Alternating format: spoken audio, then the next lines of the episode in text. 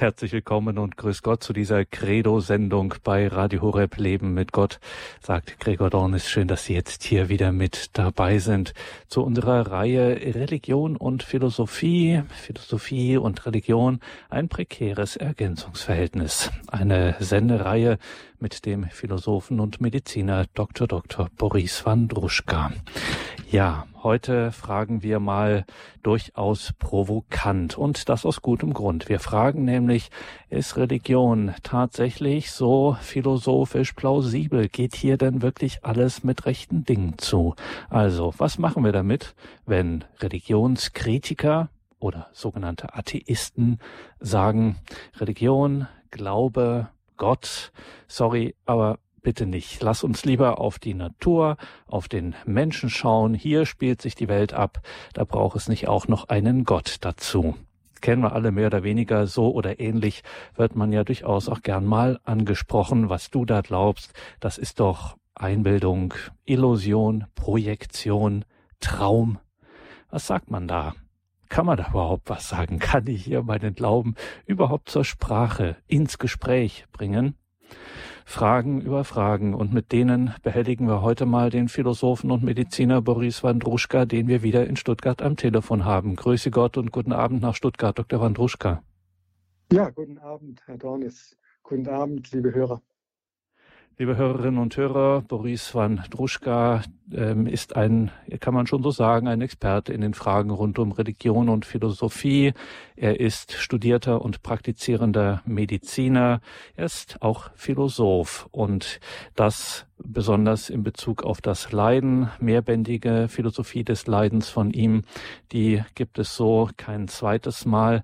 Und da gibt es auch seine jüngste Publikation, der heilige Tausch, Ideen zu einer Zukunft des Christentums, sozusagen ein Abschluss, eine Vollendung, ein Gipfel dieser äh, mehrbändigen Befassung mit der Philosophie des Leidens haben wir natürlich in den Details zu dieser Sendung verlinkt. Dieses grundlegende Buch, auch eine philosophische Grundlegung des Christentums, die man so auch nicht alle Tage liest, der heilige Tausch, Ideen zu einer Zukunft des Christentums. Schauen Sie auch auf die Website von Boris Wandruschka, boris-wandruschka.de de finden Sie vieles weitere, womit er sich so beschäftigt. Wandruschka nicht mit SCH, sondern mit S und Z, also boris-wandruschka.de www.ftf.de. Wie gesagt, alles auch in den Details zu dieser Sendung verlinkt.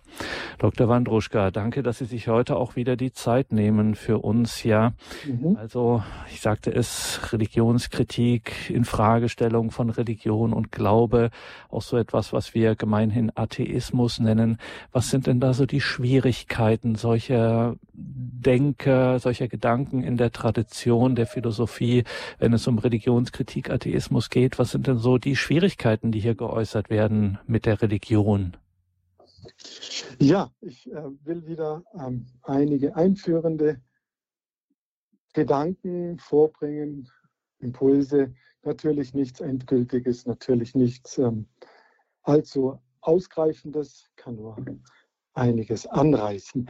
Möchte aber die Frage eines Hörers vom letzten Mal aufgreifen und damit verbinden, der ja gefragt hat, wenn Sie sich erinnern, Herr Dornis, kann man, wie kann man denn einen ungläubigen Menschen überzeugen vom Glauben? Das äh, geht ja in die Richtung. Das hat ja damit zu tun. Da stellt sich jetzt äh, die praktische Frage, nicht nur die theoretische nach dem Atheismus, wie kommt es zum Atheismus und so weiter, sondern auch die praktische, lässt sich da überhaupt was machen für uns als Gläubige? Eine spannende, eine schwierige Frage. Ja, wo stehen wir? Äh, Hörer, die letztes Mal dabei waren, wissen, dass es um den christlichen Glauben letztes Mal gegangen ist. Das will ich nur mal in drei Sätzen noch mal kurz zusammenfassen. Wir haben danach gefragt, was er ist, wie, wie er sich bestimmen lässt, was ihn abgrenzt von anderen Glaubensformen, vom Glauben im Alltag, von dem Glauben in der Wissenschaft, aber auch ähm, von anderen religiösen Glaubensvollzügen, die es ja gibt. Was macht ihn da besonders aus? Wir haben ihn auch eingebettet. Der Glaube ähm, ist ja nicht isoliert, sondern eigentlich bezieht er sich ganz wesentlich auf ja, Vertrauen, Hingabe, Anbetung, Ehrfurcht vor dem Absoluten. Also ich habe davon gesprochen, dass der Glaube ja nur Sinn macht, wenn wir in einer Beziehung zu Gott, zum Unbedingten, zum Absoluten, zum Vollkommenen, wie auch immer man das nennt, stehen. Das hatten wir in der letzten Stunde behandelt und dann kam eben diese Frage von dem Hörer, die ich sehr ernst nehme und die mich ähm, selber umtreibt. Kann man den Glauben lehren? Kann man jemanden, der nicht glaubt, also zum Beispiel einen Atheisten, vom Glauben überzeugen? Und wenn wir uns klar machen, worum es im Glauben geht, nämlich um unsere Gottesbeziehung, um eine Gotteserfahrung, dann muss man eigentlich sagen, ganz äh, radikal, nein, das können wir eigentlich nicht. Ich kann niemandem eine Gotteserfahrung andozieren, anlehren. Vielleicht kann ich ihn auferwecken, aufwecken, anregen. Darauf werde ich jetzt dann nachher kommen. Aber ich kann ihm nicht äh, eine Gotteserfahrung aufdrängen oder, oder dergleichen. Es ist Gott selbst, der den Menschen anrührt, ergreift, bewegt, auch manchmal erschüttert, auch manchmal äh, richtig aus der Spur bringt. Und nicht wir selbst. Wir sind vielleicht Mittel, wir sind vielleicht ähm, äh, Instrumente, aber die Begegnung mit Gott können wir nicht machen, vermitteln, irgendwie herbeideduzieren gleichsam. Und trotzdem, die Frage, lässt sich da nicht irgendetwas machen? Was gibt es denn für Gründe oder Argumente oder was bringt einen Menschen zum Glauben? Da kann ja jeder Hörer sich doch selber mal fragen, wie er zum Glauben gekommen ist. Und dann gibt es zum Beispiel ganz ernüchternde äh, Aspekte. Wenn wir nämlich äh, gläubige Menschen auf der ganzen Welt, in allen Religionen betrachten, dann sind es bei über 90 Prozent oder wahrscheinlich 99 Prozent der Glaubenden ist es so, dass sie das glauben, was ihre Eltern glauben, was ihre Kultur glaubt. Also mitnichten irgendwelche philosophischen Argumente, mitnichten irgendwelche Gotteserfahrungen dergleichen mehr, sondern das, was ihre Kultur anbietet was, und was vor allem ihre Eltern anbieten. Also hier ähm, geht es um Vorbilder. Uns überzeugt erst einmal, was Menschen vorleben. Ein großer Philosoph, Karl Jaspers, deutscher Philosoph, der sprach von den exemplarischen Menschen. Und dazu zählte er eben Sokrates, Buddha, Jesus, Konfuzius. Menschen also, die eigentlich nicht mit logischen Mitteln überzeugten, sondern mit ihrem Leben, aber natürlich auch mit ihren Worten.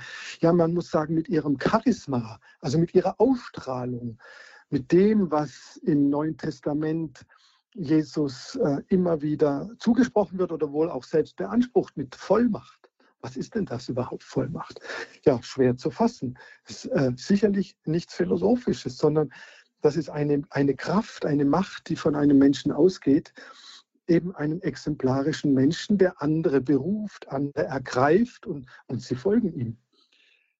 Und das sind eigentlich, äh, jetzt komme ich wieder auf den nüchternen Boden der Tatsachen, äh, für uns Menschen erstmal unsere Eltern.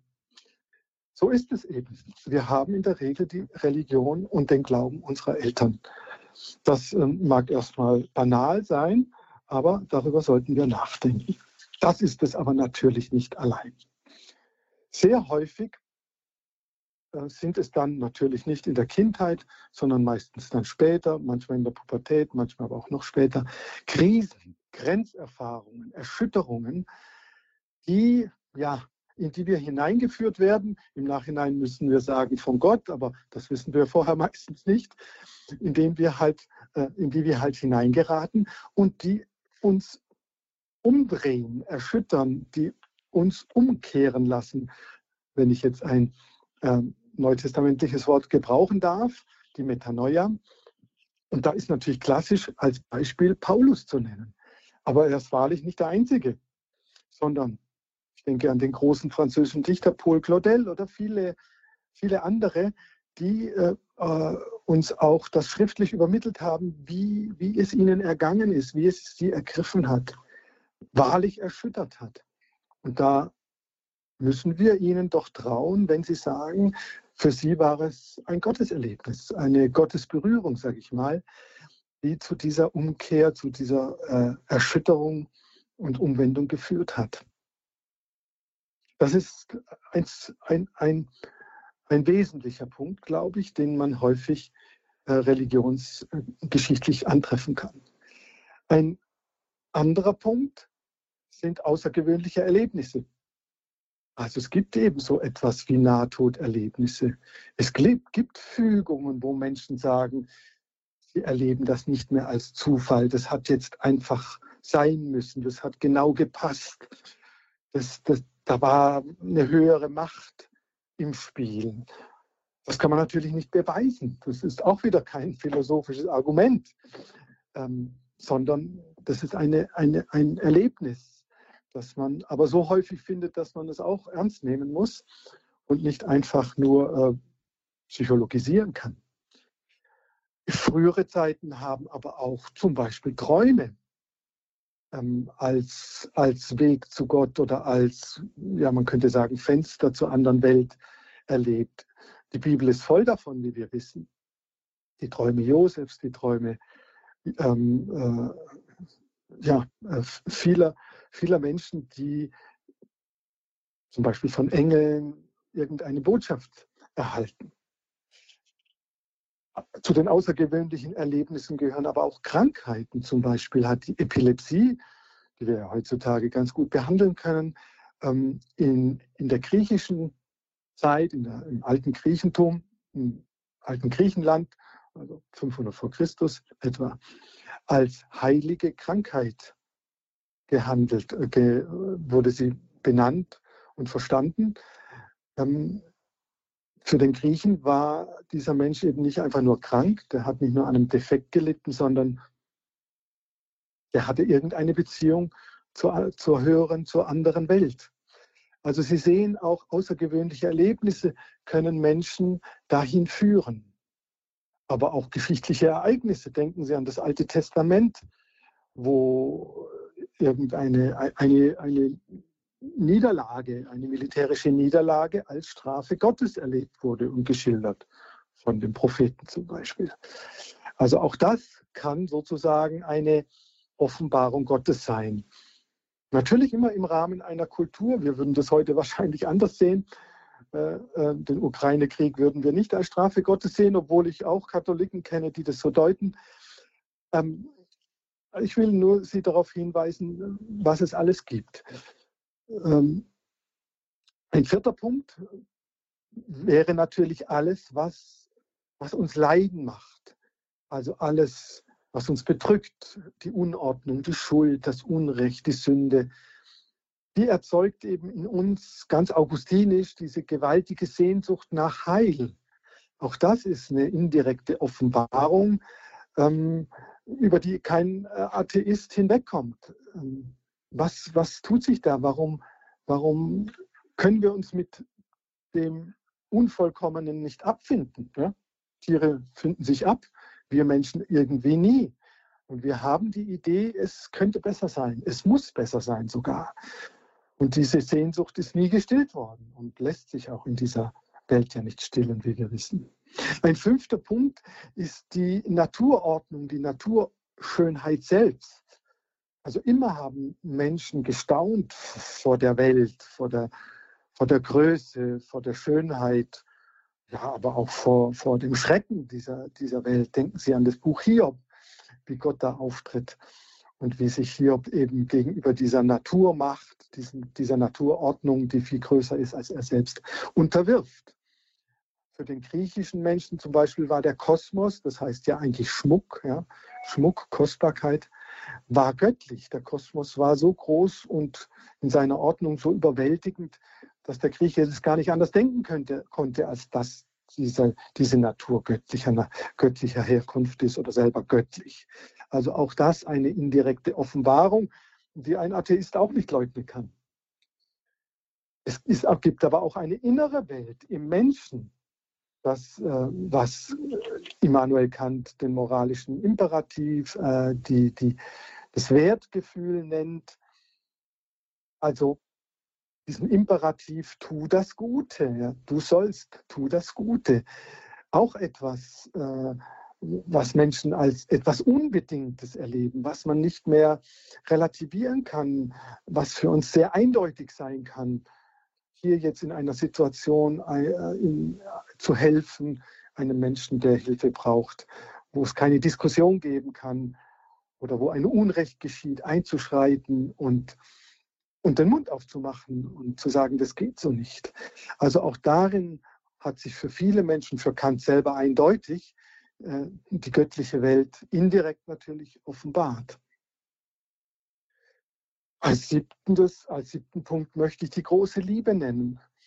Wer die erleben darf im Leben, tut ja nicht jeder, aber viele doch hoffentlich, auch der weiß, da passiert etwas, was so überwältigend ist, so einzigartig, dass man eigentlich nur, nur Worte finden kann, äh, die, die ins Göttliche reichen. Ja, dass da etwas passiert, was so groß ist, dass alles Endliche übersteigt und die Kunst hat immer wieder Bilder, großartige Bilder für dieses Geschehen gefunden. Denken Sie an Tristan und Isolde, an Romeo und Julia, an den Goethes Faust und viele andere Werke, Hergint von Ibsen und so weiter.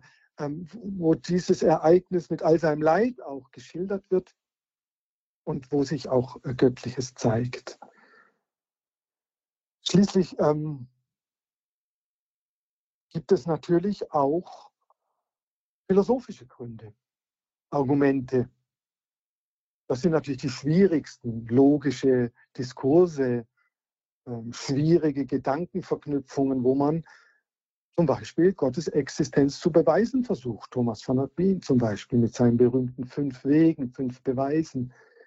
Das ist sehr umstritten, aber es wird immer wieder versucht und ähm, zumindest sind das sehr ernstzunehmende Gedanken, die eben natürlich nicht äh, zu einer Anschauung Gottes führen, aber doch aufzeigen, dass ohne Gott eigentlich dieses Sein der Welt gar nicht zu denken ist. Also Sie sehen, es gibt verschiedene Wege, in denen sich sozusagen ein Abglanz des Göttlichen zeigt, etwas Unbedingtes aufleuchtet. Und natürlich gibt es in allen Kulturen, in der christlichen allemal und zu allen Zeiten die Mystik, also die unmittelbare Gottesbegegnung.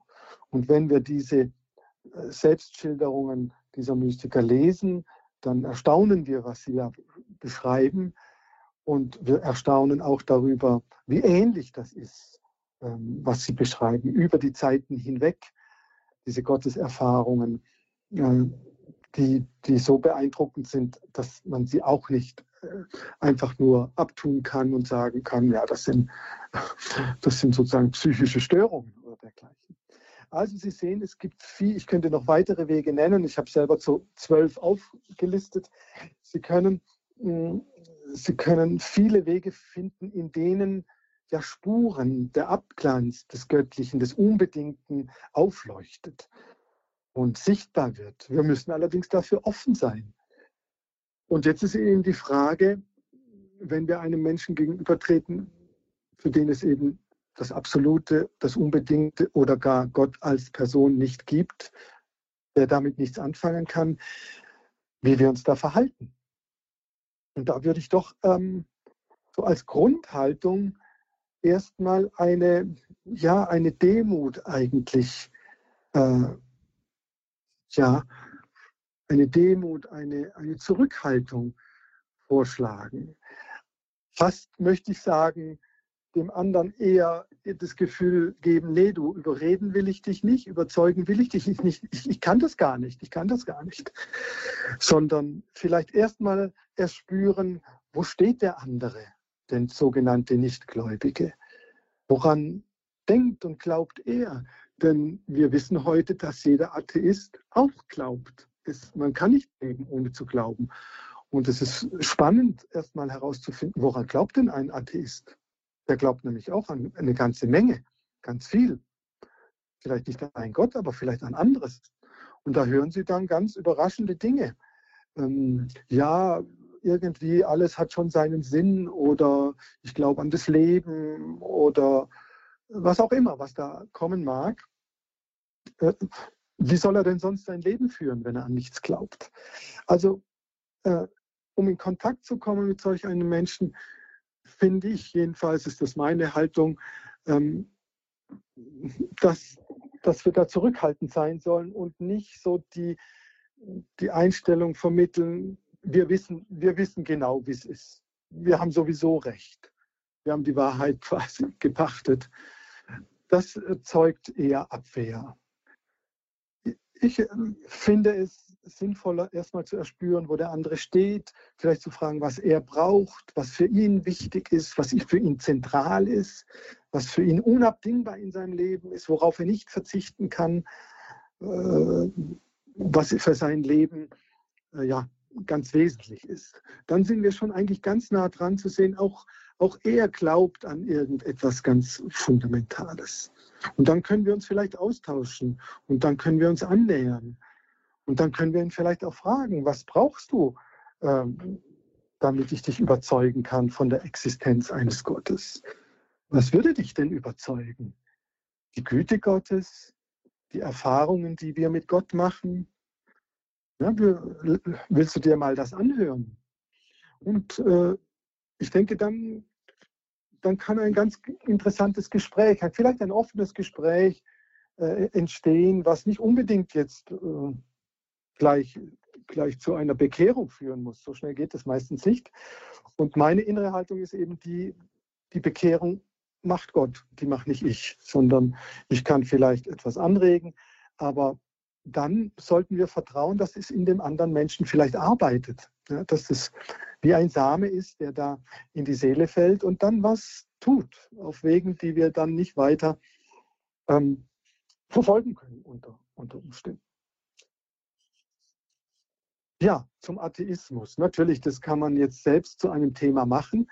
Der Atheismus hat äh, schon, seine, schon in der Antike seine Wurzeln. Also da gibt es Philosophen, ich nenne jetzt nur mal ein paar Namen, Demokrit, Epikur oder Lucrez, die ein materialistisches Weltbild gelehrt haben, in, der, in dem kein Gott vorkommt oder nur sehr am Rande. Also diese, dieser Gedanke, die Welt kann auch ohne Gott existieren, der ist schon sehr alt und äh, entsteht ganz früh in der Philosophie. Und das kann man sich ja fragen, warum denn? Ja, offensichtlich, weil das nicht so eindeutig ist mit Gott. Also Gott ist uns halt nicht gegeben wie irgendein Gegenstand in der Welt. Also äh, gibt es einem auch die Möglichkeit, die Existenz Gottes in Frage zu stellen. Dann natürlich kommt eine lange geschichtliche Phase, in der im Mittelalter vor allem natürlich, in der Gott gar nicht wegzudenken ist. Und erst in der Neuzeit wieder, vor allem im 18. Jahrhundert, treten dann die sogenannten französischen ähm, Aufklärer auf, die fast durchweg ähm, Atheisten sind, aber sie sind auch Atheisten, weil sie, ähm, weil sie, wie soll ich sagen, gegen, gegen die damalige Kirche aufstehen, ähm, die eben auch manche Praktiken hatte, die, die abschreckend waren. Und ähm, aus diesem Gegensatz heraus haben, haben diese Philosophen oder Denker sich dann auf die Seite des Atheismus geschlagen. Aber ein Voltaire zum Beispiel blieb trotzdem ein gläubiger Mensch. Im 19. Jahrhundert sind es dann, äh, wissen Sie alle, Feuerbach, Marx und Nietzsche, die, die regelrecht gegen das äh, Christentum ankämpfen und versuchen äh, zu zeigen, dass das eben ein Irrweg sei. Ja, das sind historische äh, Positionen, die immer wieder kommen, die letztlich keine Entscheidung fällen können. Das ist ganz klar. Sachlich ähm, ist es, ist es ein, eine eigene ähm, Wissenschaft innerhalb der Philosophie, die sich, die sich Metaphysik nennt oder theologische Metaphysik, die versucht eben zu zeigen, dass, dass es Gott gibt oder ob es Gott gibt, sich damit eben auseinandersetzt und dafür auch sachliche Argumente anzubringen sucht. Auf die will ich jetzt nicht im Einzelnen eingehen. Wir können darüber gerne ähm, noch weiter sprechen. Aber ich glaube, dass man mit Argumenten gar nicht so weit kommt. Denn Sie können sich ja selber mal fragen, wenn jetzt jemand käme, nehmen wir mal ich an, ich würde dieser jemand sein, der Ihnen beweisen würde, es gäbe keinen Gott, äh, würden Sie dann Ihren Glauben aufgeben? Hm. Interessante Frage. Also wenn ich wirklich einen guten Beweis liefern könnte, dass es Gott nicht geben kann, würden Sie dann den Glauben aufgeben? Ich vermute, in den meisten Fällen würden Sie das nicht. Aber es gibt zum Beispiel in Bonn den Philosophen Markus Gabriel, der gerade so ein bisschen Furore macht, der hat ein Buch geschrieben, wo er einen Beweis liefert, dass es Gott nicht geben kann. So, was machen wir damit? Also äh, hochinteressant. Äh, und da sehen wir eben, so einfach ist das nicht. Selbst ein Beweis würde wahrscheinlich unsere Gottesbeziehung nicht, nicht fundamental äh, außer Kraft setzen. Daran sehen Sie, wie schwierig dieses Verhältnis Religion und Denken ist. Es ist eben ein prekäres Ergänzungsverhältnis, äh, wie, wie ja die, die Unterschrift unserer Sendung lautet. Ja, vielleicht, ähm, ich weiß jetzt nicht, wie viel Uhr ist es, lieber Herr Dornis? Wir haben es vier Minuten vor 21 Uhr. Ja, dann würde ich sagen, mache ich hier mal Schluss und übergebe Ihnen beziehungsweise wir gehen in die zweite Phase über, die Diskussion, die Telefonate, die Gespräche und vielleicht konnte ich ein bisschen was anregen. Das auf jeden Fall. Und wir haben jetzt genügend Gesprächsstoff, liebe Hörerinnen und Hörer. Jetzt können Sie sich hier in der Sendung einbringen. Jetzt haben wir hier Zeit, über das Gehörte und vielleicht auch äh, daran anschließende Fragen weiter zu sprechen. Wir freuen uns, wenn Sie sich hier bei uns melden. Wir hören ein bisschen Musik, dann sind die Leitungen jetzt auch auf und dann freuen wir uns auf Ihren Beitrag und wenn wir ins Gespräch kommen können.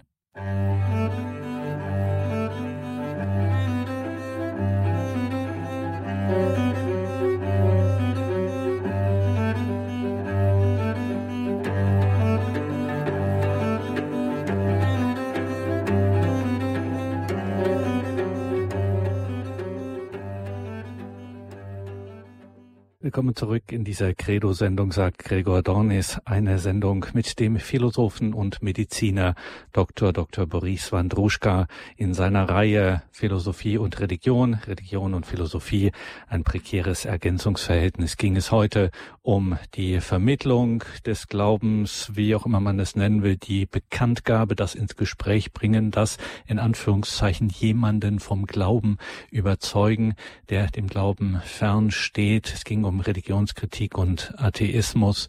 Und jetzt haben wir Gelegenheit, hier miteinander ins Gespräch zu kommen. Und wir machen den Anfang im Schwarzwald. In Heiligenbronn hat uns die Frau Hermann angerufen. Guten Abend. Grüß Gott, Frau Hermann.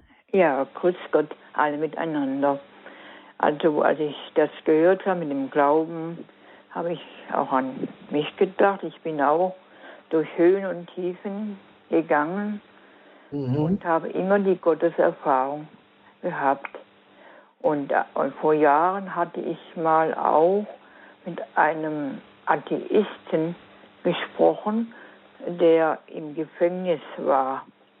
Und der, mit, mhm. der ist dann später, hat er sich jetzt auch zum richtigen Glauben bekehrt, also praktisch, mhm. ja. Und das hat mich dann auch sehr gefreut. Ja. Und äh, noch etwas, das mit dem Thomas, dass Jesus dem Thomas sagen musste, äh, leg deine Hände in meine Seite und sei nicht ungläubig, sondern gläubig.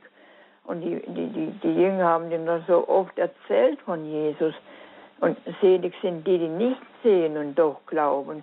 Mhm. Ich, hab, ich, bin sehr, sehr religiös und habe hier durch den Radio Horeb Sender, durch die Vorträge so viel erfahren und, und habe meinen Glauben immer wieder neu aufbauen können.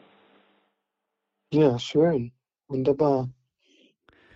Ja, ich denke, ähm, Radio Horeb tut, tut da viel und vielleicht hat auch mal ein Ungläubiger sich sozusagen dahin verirrt und äh, ist dadurch angerührt worden den Weg des Glaubens zu gehen. Was Sie aber sagen jetzt äh, in Bezug auf äh, diesen Atheisten im Gefängnis, das ist eine gar nicht so seltene Erscheinung, hört man immer wieder, dass Menschen, äh, die irgendein äh, ein Verbrechen begangen haben, ähm, tatsächlich im Gefängnis dann diese Erfahrung der inneren Umkehr machen. Ich denke letztlich, weil sie die Erfahrung machen, dass ihnen vergeben wird. Also das scheint mir das Entscheidende zu sein, dass sie innerlich zu, zum Glück äh, dann nicht so verhärtet sind, sondern sich öffnen können und, und das, äh, die Erfahrung machen, ähm, ich werde auf mein Verbrechen nicht festgenagelt, das ist nicht das letzte Wort über meine Existenz, sondern da ist noch etwas, da ist noch jemand, der mich trotzdem annimmt. Also dass wir eben in unserer in unseren Verfehlungen und Sünden oder gar in Verbrechen trotzdem noch in Liebe angenommen werden. Das ist, glaube ich, ähm, das Entscheidende äh, bei diesen, bei diesen Menschen, die, von denen Sie jetzt da gesprochen haben wiederum Gelegenheit, hier auch bei uns auf unsere Sendereihe Knast und Szenefunk hinzuweisen. Am vierten ja. Montag immer des Monats ein besonderes Anliegen, die Gefängnisse. Danke für Ihren Anruf. Alles Gute in den Schwarzwald nach Heiligenbronn. Wir gehen zur nächsten Anruferin, die uns erreicht hat. Grüße Gott, guten Abend. Jetzt sind Sie auf Sendung. Guten Abend. Ich habe leider den ganzen Vortrag nicht gehört. Ich habe äh, erst gegen Ende zugeschaltet und es geht mir jetzt darum, es gibt Menschen, die sagen, es gibt keinen Gott. Und mhm. ich kann mir nicht vorstellen, dass es so einen Makrokosmos oder einen Mikrokosmos und ein, also ich kann es gar nicht beschreiben, wenn man die Welt betrachtet, dass es da keinen Gott geben kann. Mhm. Das geht, könnte ja nicht aus aus sich selbst entstehen, das kann ich mir nicht vorstellen.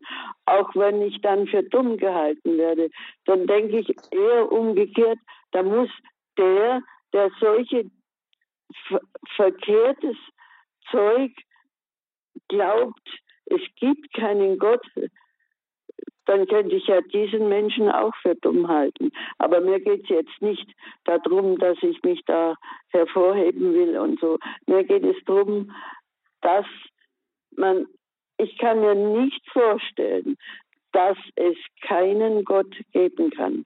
Das hat jetzt meine Aussage mit katholisch oder nicht katholisch nichts zu tun. Das war, wäre das, was ich sagen möchte.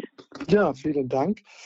Genau, das war ja einer meiner Punkte, weiß es nicht mehr, Punkt 4 oder so irgendwas, dass Menschen immer wieder von, von der Größe und auch Schönheit, aber manchmal auch dem Schrecken dieser Naturordnung, dieses Kosmos so beeindruckt werden, dass sie, dass sie das gar nicht anders denken können, als dass, dass es äh, eine letzte äh, Sinnmacht dahinter geben muss.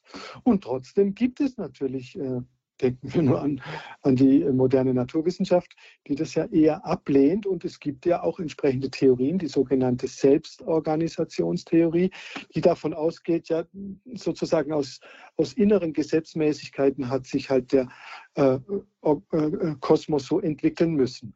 Aber auch diese Theorie scheitert natürlich bei der Anfangsfrage, wie beginnt es denn? Äh, warum beginnt es überhaupt? Und was war denn da und was war davor?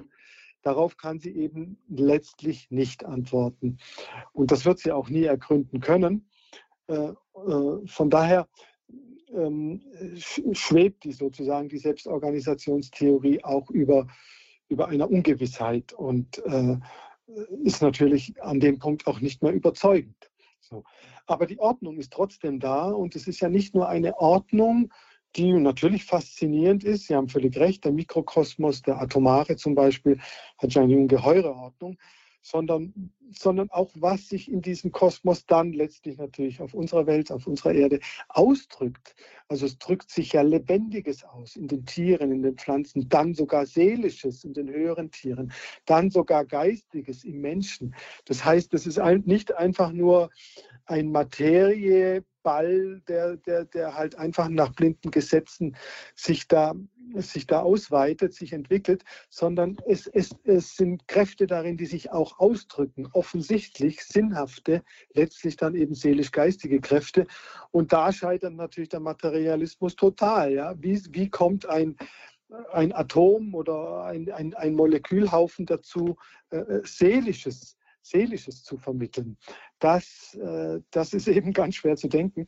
Und da haben wir dann eben schon eine Spur, die auf das Geistige im oder hinter dem Kosmos hinweist. Und insofern haben Sie da natürlich völlig recht. Aber andererseits muss man natürlich auch die Atheisten oder Nichtgläubigen äh, ernst nehmen, weil sie sehen ja auch was Richtiges. Nämlich sie sehen eigentlich, Gott ist nicht anwesend. Und ähm, auch, auch das Christentum, auch, auch die Theologen kennen diese, dieses, diesen Gedanken des Deus absconditus, des abwesenden, abwesenden Gottes. Gott ist eben einfach auch uns entzogen. Wir können über ihn nicht verfügen. Und wir leben in einer sogenannten kontingenten Welt. Also die ist ver vergänglich und unvollkommen. Das Vollkommene und äh, Ewige ist kein Teil dieser, kein direkter Teil dieser Welt. Sonst würden die ja auch alle glauben. Tun sie nicht, weil sie eben sozusagen nur den Vordergrund sehen. Und man muss schon sozusagen durch das Vergängliche hindurchschauen und wie, wie viele große Denker, wie auch Platon und so, ähm, eben das Ewige im Vergänglichen äh, schauen und erkennen. Äh, und darin dann sozusagen diesen Abglanz des Göttlichen erfassen. Ich habe dafür ja ein paar Punkte aufgezählt. Ähm, und vielleicht kann man einen Ungläubigen dahin führen, dass man guckt mit ihm, du, was, was, was fasziniert dich denn an dieser Welt? Was, was berührt dich ganz tief innerlich? Und dann kommt schon irgendetwas und man hat eine Spur sozusagen, ähm, die vielleicht zum Göttlichen führen kann. Dankeschön für Ihren Beitrag und Ihren Anruf. Alles Gute Ihnen und Gottes reichen Segen. Ich hoffe, wir konnten Ihren äh, Beitrag hier entsprechend in Ihrem Sinn kommentieren. Danke. Danke, auf Wiederhören, alles Gute Ihnen. Ja, hier, wir sind in dieser Sendung verbunden mit dem Philosophen und Mediziner Boris Wandruschka. Unser Gesprächsthema heute die Religionskritik, der Atheismus, das Gespräch einfach mit nichtgläubigen Menschen, insbesondere mit Menschen, die keine Glaubenserfahrung haben, dass sich danach auch gar nicht ausstrecken, jetzt mit Gott und ähnlichem gar nicht so viel anfangen können. Dr. Wandruschka, und jetzt muss ich mal reingehen. Ja, fragen Sie. Weil jetzt äh, ich würde jetzt schon ganz gerne auch mal aus einer eben solchen nichtgläubigen, durchaus äh, ambitioniert ja. atheistischen Position heraus fragen, das ist ja alles gut und schön, das Göttliche, im, so Spuren des Göttlichen hier zu entdecken mhm.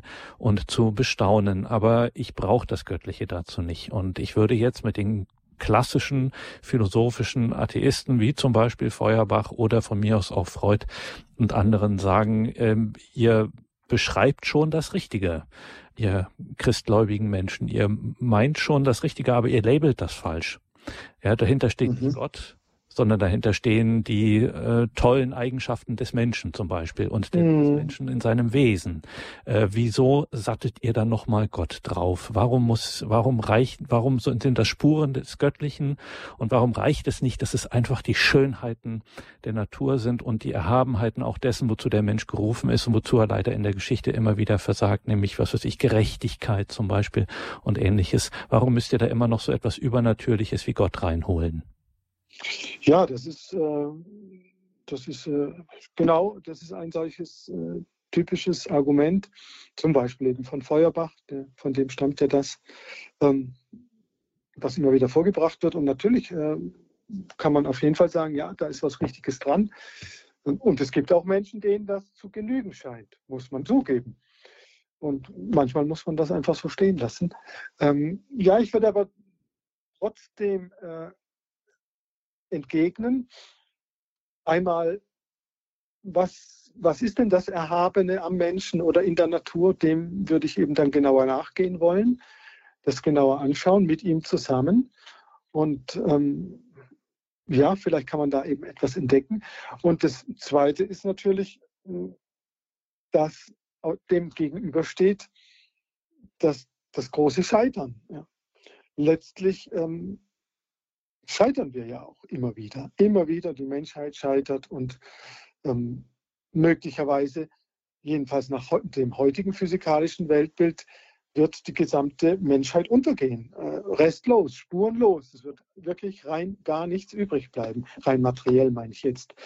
Und äh, was, sagt man dann? Ja? Was macht dann, äh, was macht das Leben dann für einen Sinn, wenn man eigentlich weiß, all, dieses, äh, all diese Mühsal und ähm, diese Anstrengung, die wir, die wir ja aufbringen, um zu überleben, um, um etwas hervorzubringen, was Gutes zu tun, äh, unsere Kinder weiterzubringen und so weiter. Wofür tun wir das, wenn es eigentlich im totalen Nichts endet, nach heutiger Auffassung, die wahrscheinlich richtig ist? Also physikalisch, glaube ich, wird diese Erde eines Tages von der Sonne verschluckt und das war es dann. Und wozu dann dieser ganze Aufwand? Und diese Frage kann man, glaube ich, nicht unterdrücken. Persönlich ist das natürlich das Todesproblem, letztlich das Todesproblem, ähm, dass, dass die Menschen zutiefst, zutiefst erschüttert und eben nicht zur Ruhe kommen lässt. Also so erhaben irgendwelche Kunstwerke sein mögen und Naturerlebnisse und so weiter. Ähm, ich glaube, das reicht, das reicht nicht aus.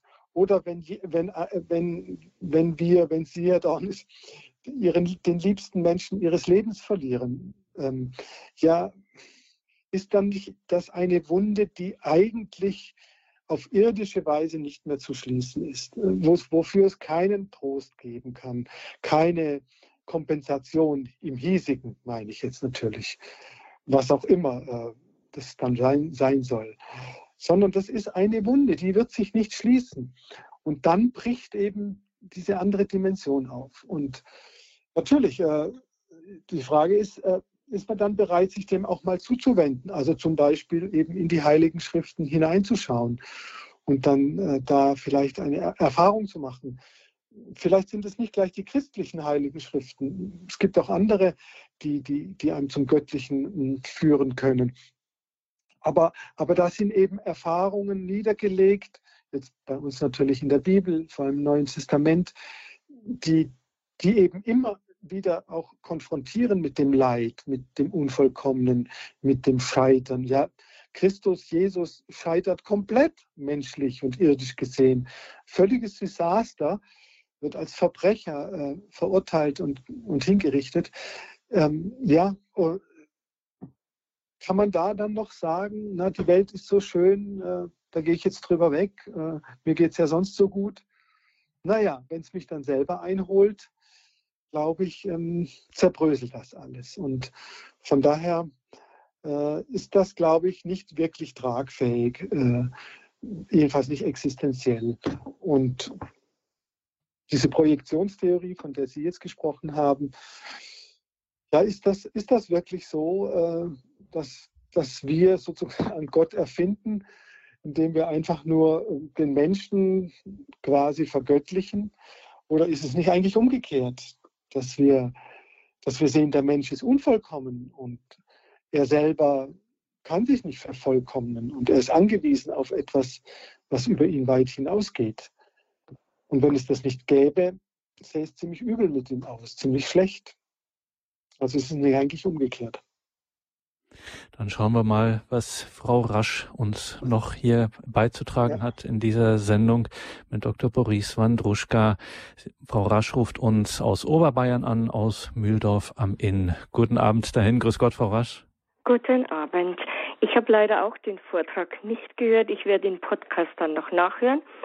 Aber ich glaube, soviel ich mitbekommen habe, geht es einfach darum, will man Gott beweisen oder kann man an Gott glauben, ja oder nein? Mhm. Und meine Erfahrung ist, oder ich glaube einfach ganz fest, dass es ohne den Heiligen Geist, der uns nach einem Gebet oder nach Gebeten gegeben wird, dass man da gar nicht glauben kann. Es versuchen viele Leute äh, zu glauben und es gelingt einfach nicht, weil wir mit unserem äh, menschlichen Denken jetzt ja Gott so nicht wirklich erfahren können. Gott ist ja außerhalb unserer Raum- und Zeitdimension und deshalb äh, kann man es nur durch die Gabe des Heiligen Geistes erfahren und äh, dann auch zum Glauben kommen, zum wirklich biblischen Glauben, zum Glauben an Jesus Christus, der ja unser Erlöser ist und der nicht nur, wie der Vorredner jetzt, was ich mitbekommen habe, äh, äh, gesagt hat, dass er gekreuzigt wurde, hingerichtet wurde als Verbrecher. Er ist ja auferstanden. Er ist auferstanden und hat uns das Leben verheißen und versprochen. Und um das geht es im christlichen Glauben. Und ich bin so dankbar, die Gnade des Glaubenkönnens zu haben. Ja, schön. Ja, ich, da sagen Sie ganz was Wesentliches. Das ist unsere christliche Überzeugung, dass, dass der Glaube nicht nur, also dieser, unsere Glaubensüberzeugung nicht nur äh, menschgemacht ist, sondern dass da Gott im, im Spiel ist, dass der uns dazu äh, ermächtigt quasi, in dem Fall natürlich der Heilige Geist, wie Sie richtigerweise sagen, ähm, glauben zu können. Es ist ein Wechselspiel natürlich. Der Mensch muss sich auch öffnen und, und hinwenden, damit dieses Wechselgespräch, diese, diese, ja, diese Wirkung des Heiligen Geistes auch stattfindet. Und es ist eben die Frage, wie, wie kann man einen Menschen ähm, dazu motivieren, sich, sich zu öffnen. Das war ja unser, unser Anliegen. Der, der, der jetzt eben diese Voraussetzung nicht teilt, der, für den es keinen Heiligen Geist gibt und der wahrscheinlich auch nicht beten wird. Wie kann man einen solchen Menschen motivieren oder ja, überzeugen? Das glaube ich selbst auch nicht, dass das möglich ist. Aber vielleicht ähm, dazu bewegen, sich damit einmal auseinanderzusetzen. In der Hoffnung und in dem Vertrauen, dass er dann berührt wird, ja, dass er dann diese Erfahrung eben macht, etwas anderes berührt ihn da und quasi ähm, erleuchtet ihn ein Stück weit oder äh, in der Art. Ich denke, mehr können wir als Menschen da, da nicht machen. Und äh, die Wege sind da sehr, sehr unterschiedlich. Ich, die häufigsten scheinen mir eher diese existenziellen zu sein, dass Menschen eben Grenzerfahrungen machen, eben zum Beispiel einen geliebten Menschen verlieren oder schuldig werden und damit nicht mehr klarkommen, dass sie schuldig werden. Und dann vielleicht so eine Auferstehungserfahrung machen, wie dieser wie dieser ähm, Mensch im Gefängnis, dass ihm vergeben wird, das ist ja eine Auferstehungserfahrung gewissermaßen, dass er ein neues Leben bekommt und äh, sein altes Leben hinter sich lassen kann. Diese Erfahrungen, glaube ich, ähm, sind schon notwendig, äh, sonst, sonst bleibt das alles nur abstrakt. Und rein gedanklich jemanden zu überzeugen, ist vielleicht in Ausnahmefällen schon möglich, aber ich glaube, das ist sehr selten. Also sozusagen rein philosophisch äh, das machen zu wollen, scheint mir äh, zwar möglich. Ich glaube, es gibt Gottesbeweise. Ich halte sie für möglich. Ähm, aber, aber es eher die Ausnahme, Menschen damit gewinnen zu wollen. Scheint, scheint mir doch eher sehr, sehr, sehr selten zu sein. Ja, und da, wie Sie es auch am Anfang äh, gesagt haben, im ersten Teil Ihrer Ausführungen Ihres Impulses eben mit einer besonderen Demut, mit einer Behutsamkeit und eben mit der, ja. wir Christen nennen es Liebe, einfach ja. ähm, wirklich genau. auf den genau. anderen zu hören, aufmerksam zu sein und ja dann nicht mit der Tür ins Haus zu fallen. Auch auch das kann ja eine große Gefahr sein. Ich dachte die ganze Zeit auch an ein umgekehrtes Beispiel eines äh, sehr populären Romans im 20. Jahrhundert, das Ende einer Affäre des Konvertiten äh, Graham Greene. Ähm, ah, ja wo der umgekehrte Fall einfach war, wo eine äh, Katholikin zu einem atheistischen Lebensberater geht, um mhm. damit er sie von der Nichtexistenz Gottes überzeugt und äh, er ist da ganz ambitioniert und sie wird nur noch nur noch katholischer. Ähm, das Gegenteil von dem okay. passiert. Was eigentlich, also insofern, ja, kann so etwas dann auch. Danke Ihnen, Frau ja, Rasch. Ja, ja. Ich denke auch, dass, ähm, dass vielleicht Karl Rahner hat es, glaube ich, mal so ausgedrückt, ähm, dass, dass man durchaus vielleicht von einem nein, Viktor Frankl war es oder Karl Rahner, beide vielleicht auch, von einem unbewussten Glauben sprechen darf. Ich denke, Menschen glauben mehr, als sie in ihrem Bewusstsein selbst wissen. Und ähm, wenn es uns gelingt, sozusagen diese unbewusste oder vorbewusste Schicht ähm, zu versprachlichen, anzurühren, dann würde uns sehr viel gelingen. Ich würde eher nicht voraussetzen, der andere ist ein Ungläubiger. Also ich finde das ziemlich schlimm, wenn man das von anderen Religionen sagt, dass das Ungläubige seien. Das finde ich nicht ganz fair. Aber auch bei einem echten Atheisten würde ich eher, eher voraussetzen, doch, der glaubt schon irgendwie, aber er weiß es nicht richtig. Und das, das, ist, das äh, lässt sich oft bestätigen, auch erfahrungsgemäß, dass tief im Menschen ist eben doch äh, der Wille zu leben und gut zu leben und glücklich zu leben. Äh, und das ist ja schon, schon irgendeine Form von Glauben. Und wenn man, wenn man da hinkommt, muss man nicht voraussetzen, der andere ist komplett ungläubig und dumm oder blind oder irgendwas dergleichen oder verstockt. Nein, er, er kann es jetzt nur noch nicht so richtig äh, selbst erfassen und in, gar in Worte fassen. Aber irgendwie steckt in ihm schon sowas drin. Ja.